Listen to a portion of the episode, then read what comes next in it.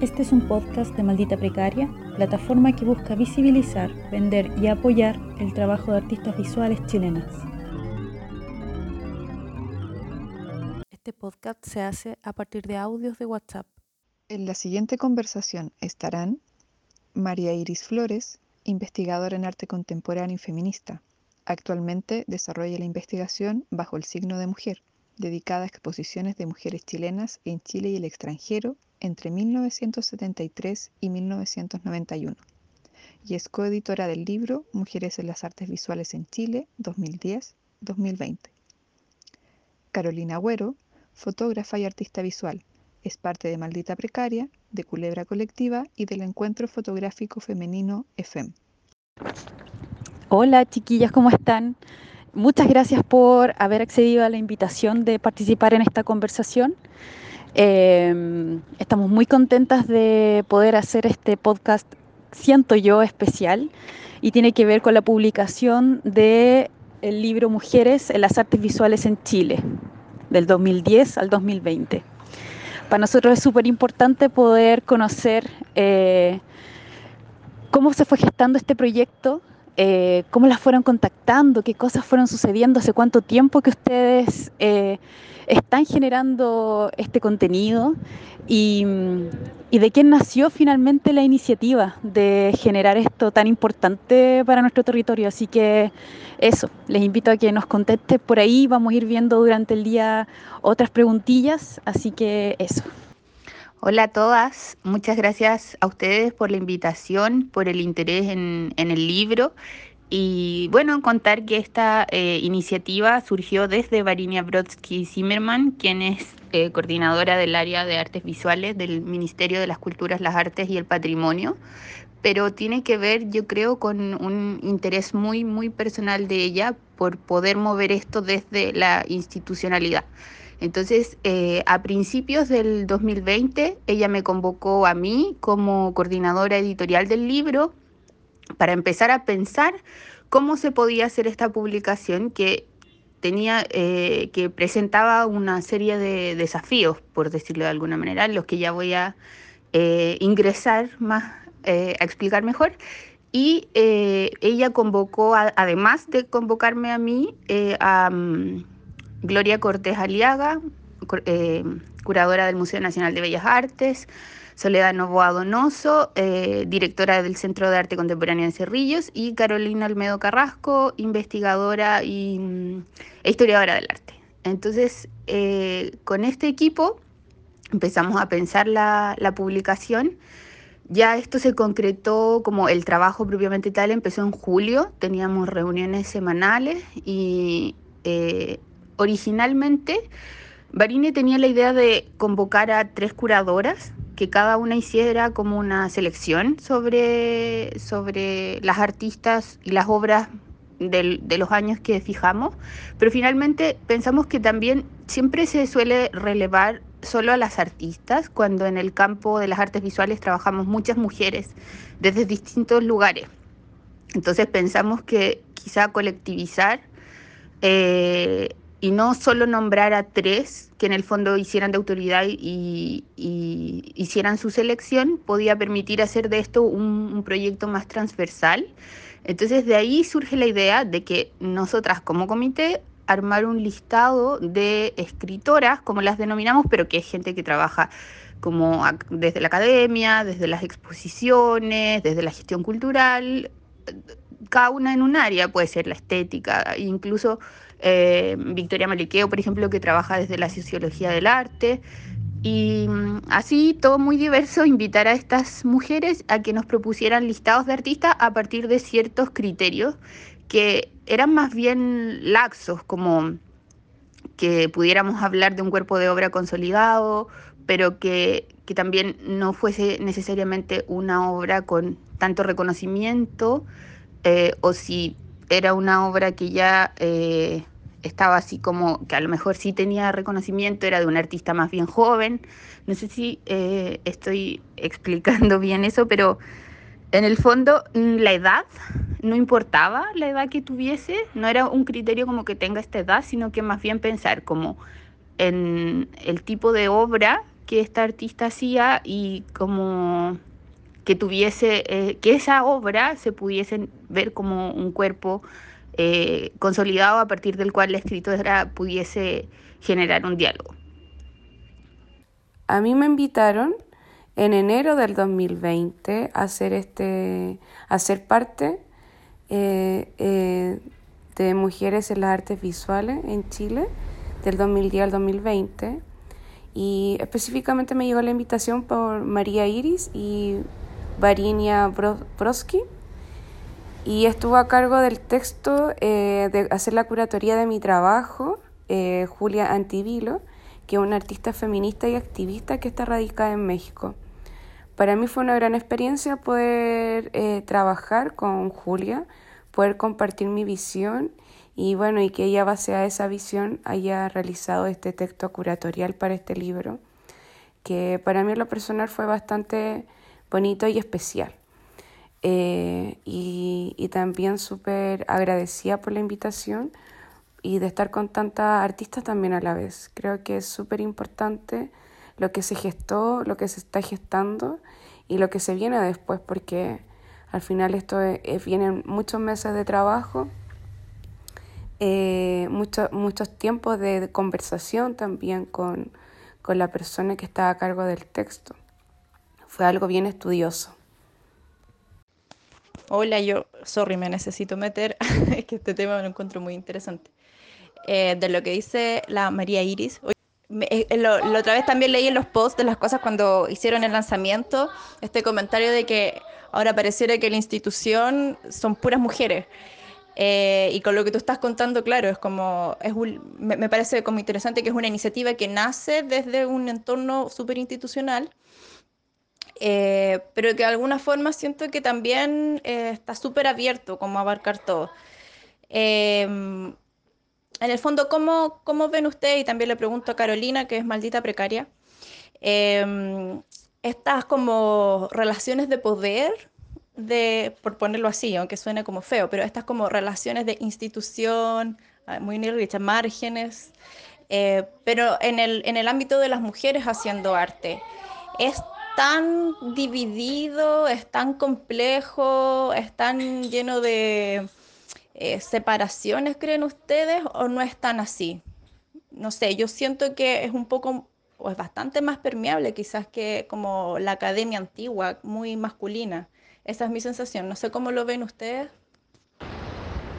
Sí, mira, al escucharte se me aparecen varias cosas porque eh, primero eh, la institución es como, o sea, yo no creo que la institución en, en, ningún momento sea una cosa así como estática y que no se pueda como penetrar o cuestionar, ¿cachai? Como creo que en ese sentido también soy, yo soy bien richardiana para entender la institución como eh, como una cuestión en la que se puede insertar crítico y que las instituciones son porosas porque en el fondo el poder no está concentrado en un lugar, sino que, bueno, ya me estoy poniendo futboltiana, pero lo que quiero decir es que eso por una parte, pero por otro lado, esto se hace fácil porque hay personas puntuales, o sea, pareciera ser fácil porque hay personas concretas con nombres y apellidos que están en las instituciones, ¿cachai? Que por ejemplo en este caso sería Varinia Brodsky o la, eh, o la Gloria Cortés, que también ah, lleva una agenda como feminista y crítica en el Bellas Artes, o la Sole Novoa, ¿cachai? Que también lo hizo cuando estuvo en el Bellas Artes y ahora sigue en Cerrillo. Entonces, eh, yo no sé si, si no estuviese Varinia, esto no creo que hubiese existido en esta institucionalidad, ¿cachai?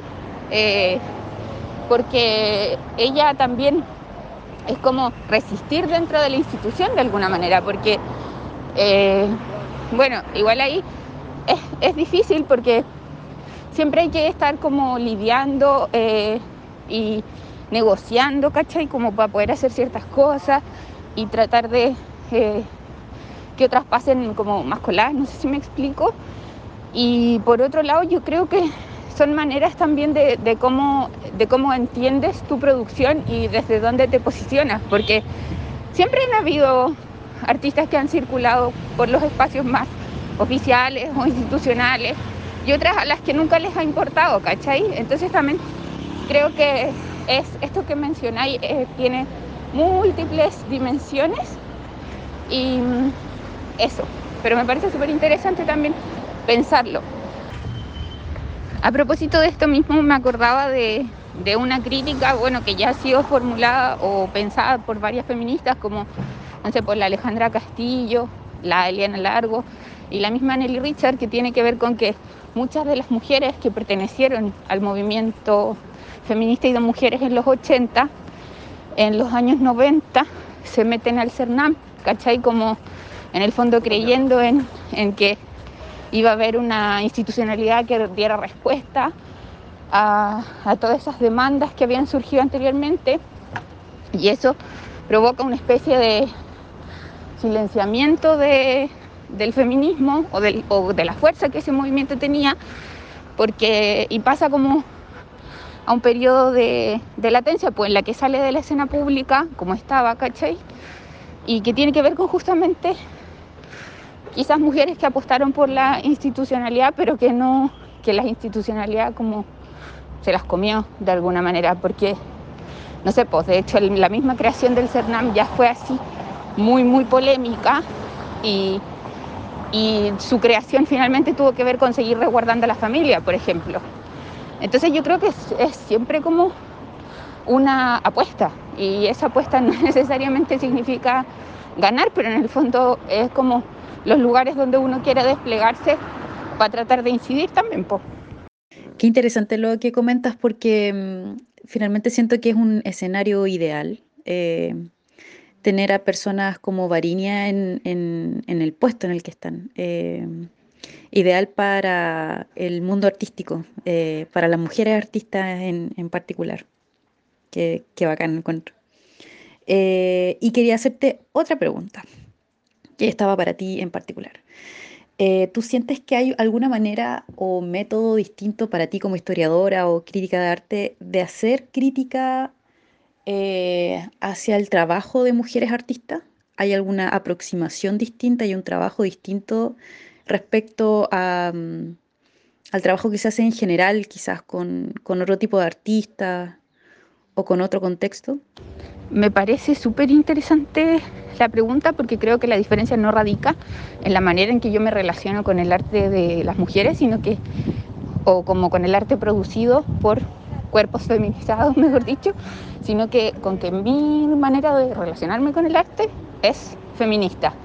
Entonces eso significa otro, como otra perspectiva desde la cual abordáis el arte. Por ejemplo, las nociones de calidad o lo bueno, ¿cachai? Que son como las maneras tradicionales en las que se entiende el arte, a mí no me interesan. Yo no creo que haya un arte de calidad, no creo que haya un arte bueno. Sí creo en la categoría como de interesante, por ejemplo, que no es una categoría mía, sino que ha sido trabajada por otros teóricos y que está más vinculada al arte contemporáneo, donde lo que importa son las reflexiones que el arte es capaz de desencadenar en los espectadores, reflexiones críticas, y eso no está vinculado necesariamente a si se es hombre o mujer. Claro, y te quería preguntar eh, acerca de tu trabajo artístico, eh, ¿cómo para ti es, eh, cuál es la relevancia para tu trabajo personal aparecer en una publicación de este tipo? Y si sientes que en lo concreto hay algún cambio eh, en tu carrera o en tu manera de hacer eh, o aproximarte a la creación artística. No sé si va a cambiar mi vida con esta publicación, pero me parece interesante eh, que otras personas o que otras mujeres sepan de mi obra y bueno, y sobre todo que me hayan invitado a ser parte de, esta, de este libro colectivo de puras artistas mujeres. Creo que de alguna forma igual igual es importante, o sea, no deja, no, no deja de ser no importante. Eh, no creo que me cambie mi forma de seguir haciendo arte porque siento de que, que estas publicaciones pueden ayudarnos quizá a abrir otras puertas, llegar a otro espacio, a otras bibliotecas o simplemente dejar una memoria colectiva para un futuro. Y, creo de que eso, eso es como lo, para mí como lo relevante, de cómo se vaya gestando después. Eh, mi, las obras o cosas así, creo que no, no, no tiene como mucha, eh, no, no, hay como mucha eh, cambio, creo yo. Siento de que, que, que, cada cosa aporta a algo nuevo, aporta a, nuevas experiencias. Y, y, hay que dejar que, que el tiempo hable sobre esto. Siento de que eso es lo más eh, interesante. Es lo más, lo más bonito sobre todo de estos proyectos que se, que se gestan hace harto tiempo y que de pronto salgan a la luz, igual fue súper emocionante, porque aparte igual hubo una instancia donde nos invitaron a diferentes artistas, lo dejaron súper abierto para que nosotros pudiéramos hacer como charlas, performance, leer texto o mostrar algo en sí de cada artista. Y, yo decidí mostrar cómo eh, hicimos un pre-lanzamiento de los fotolibros que lanzo ahora a mitad de octubre eh, sobre la identidad local de Valparaíso, que habla de los chicos transgéneros, las mujeres lesbianas y el transformismo de la quinta región. Entonces, igual esa instancia para mí fue súper, eh, ahí yo sí lo encontré demasiado importante porque igual eh, te escuchan otras personas, te ven otras personas, eh, se conecta a otro público y, generalmente uno a veces cree que la conocen o que uno conoce a otra artista, pero en verdad uno nunca termina de conocer ni de aprender de otras, de otras mujeres, sobre todo en este caso. Entonces ahí yo me di cuenta de que se conectó un público que yo nunca había tenido acceso, ejemplo, y eso para mí ya es importante. Eh, yo creo que es un libro y es un proyecto muy importante y relevante para, para el país, sobre todo para la memoria colectiva. Esta pregunta va un poco para las dos. Eh, ¿Cómo proyectan ahora su investigación luego de la publicación? ¿Cómo piensan que va a ir eh, en ayuda del propio trabajo haber estado, haber participado de una publicación de esta envergadura? Y también cómo les gustaría que fuera, eh, si pudieran soñar, cómo les gustaría que fuera desarrollándose algo como esto. Em, ustedes, no sé, sueñan con que este tipo de publicaciones se hiciera de manera anual o cada tantos años eh, existiera un, trabajo de este tipo, o cómo esto podría enlazar con otro tipo de investigaciones situadas como eh, con una mirada feminista hacia el trabajo creativo de las artistas en Chile. No sé, eh, den sus opiniones al respecto. Eh, yo creo que en el caso de mi trabajo es como parte de un camino como eh, yo también aparte tengo otra investigación sobre exposiciones de mujeres artistas en el periodo de la dictadura, incluyendo el primer año de la transición democrática, entonces de alguna manera estos dos trabajos dialogan porque uno está pensando a las artistas ahora en el presente, el otro está buscando esa historia que que no está escrita, sino que está desperdigada en muchos documentos. Y eh, mirando eso me he encontrado con que la actividad en torno a artistas mujeres, o sea, que se agrupaban eh, como nos estamos agrupando ahora, desde una decisión, como de manera más estratégica, aunque no, no feminista propiamente tal, pero sí eh, en torno al ser mujer, era muchas, muchas, muchas artistas em, trabajaban así y de eso no se sabe, o por lo menos yo que estudié historia del arte no, no habían mayores antecedentes de eso, entonces creo que el trabajo, al menos en mi caso, responde un poco a ese, a ese espíritu. Y también creo que la posición que tenemos con Carolina es distinta, porque claro, ella es parte del, del libro y en mi caso es como que me tocó eh, moverlo, no sé, hacerlo andar, no sé bien cómo decirlo. Entonces, em, sí me gustaría que a partir de, esto se siguiera trabajando y porque me preocupa también como que las artistas que no fueron parte de la selección sientan que, eh, no pues se están perdiendo de algo, cuando en realidad el libro siempre está planteado como, como que hay que dejar un antecedente, pero como que la producción de mujeres es muchísimo más amplia existen muchas otras artistas y en el fondo la invitación del libro es como a ir construyendo otra genealogía. Claro que, eh, no sé, más fácil cuando hay un financiamiento, obviamente, pero lo mismo que hacen ustedes con Maldita Precaria, yo creo que va en esa línea, pues, en el fondo, eh, saber que como a partir del, del presente, todas podemos hacer eh, nuestra, como escribir nuestras propias historias y, y ser conscientes de, de, eso. Para mí en lo personal, no sé si va a cambiar mi forma de pensar. Eh, y creo también en lo personal que todavía no le tomo como quizás el peso eh, o la importancia sobre este libro, como que muchas veces me demoro un poco en poder como procesar y masticar.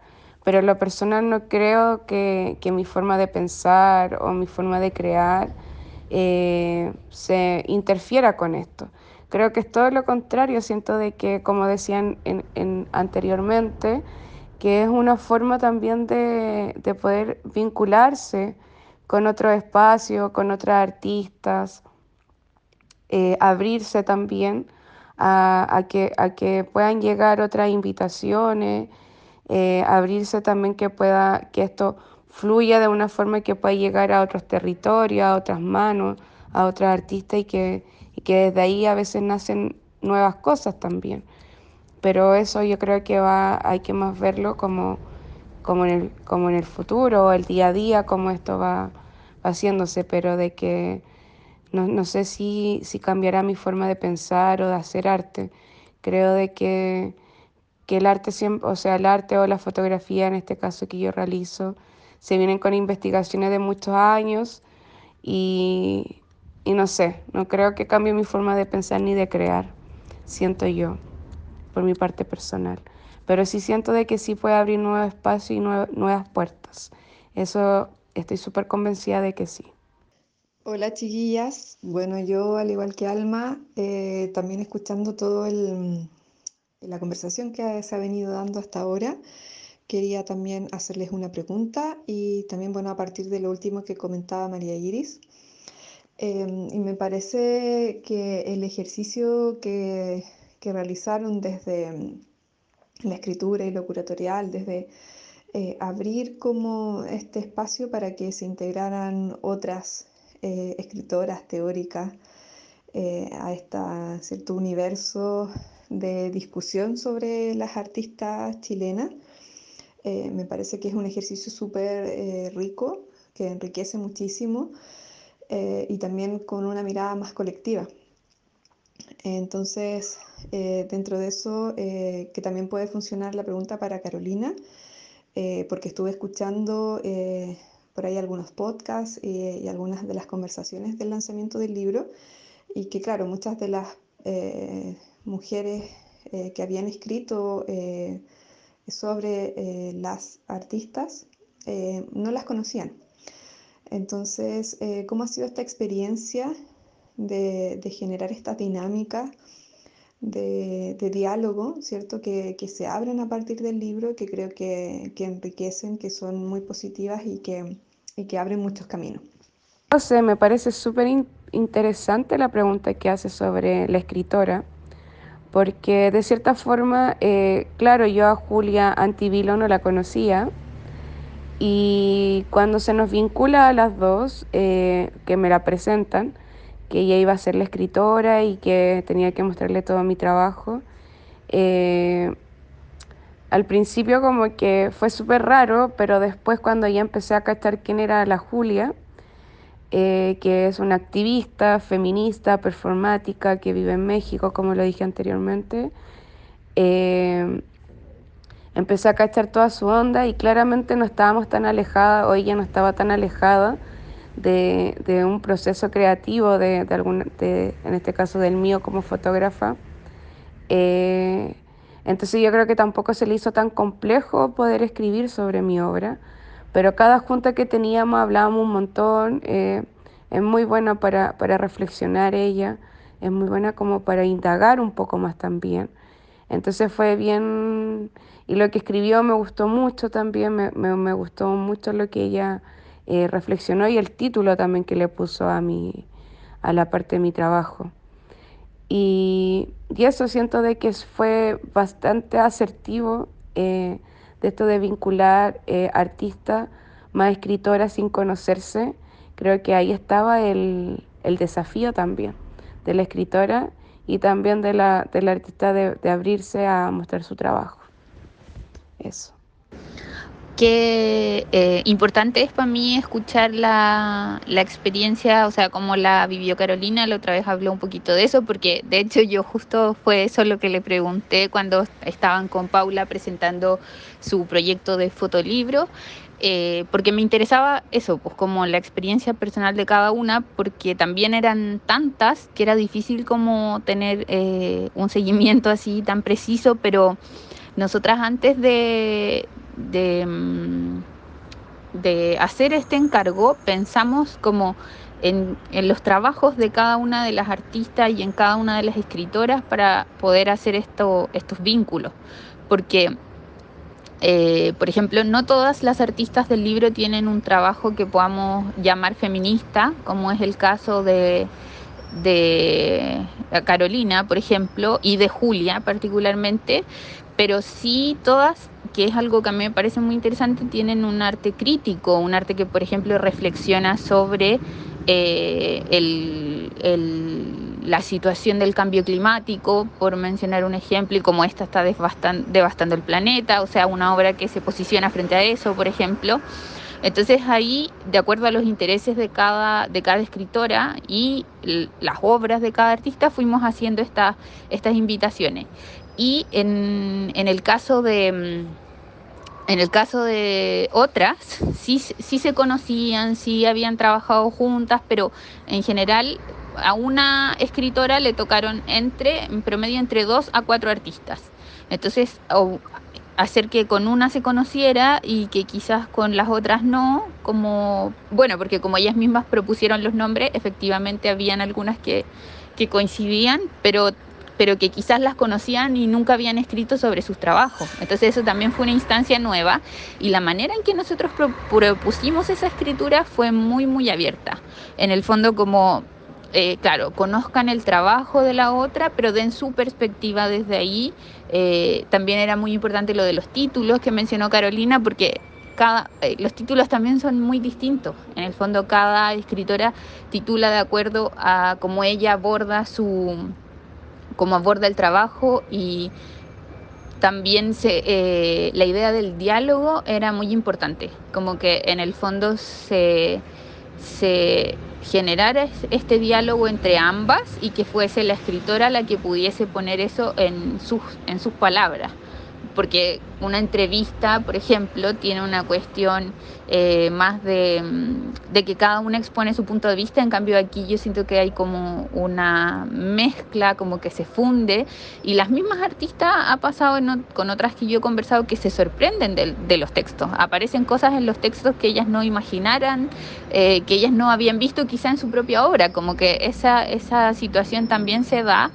Entonces, eh, y por último, ya para ir cerrando esto, como mis audios son un poco largos, eh, me gusta mucho enfatizar en la idea de la confianza, como que todas estas mujeres convocadas, escritoras y artistas, confiaron en nuestra invitación, confiaron en el criterio y confiaron las unas en las otras, eh, confiaron en las obras, como eh, y también porque a todas les interesa tejer esta red y mucha, yo no conocía a muchas de las artistas del libro.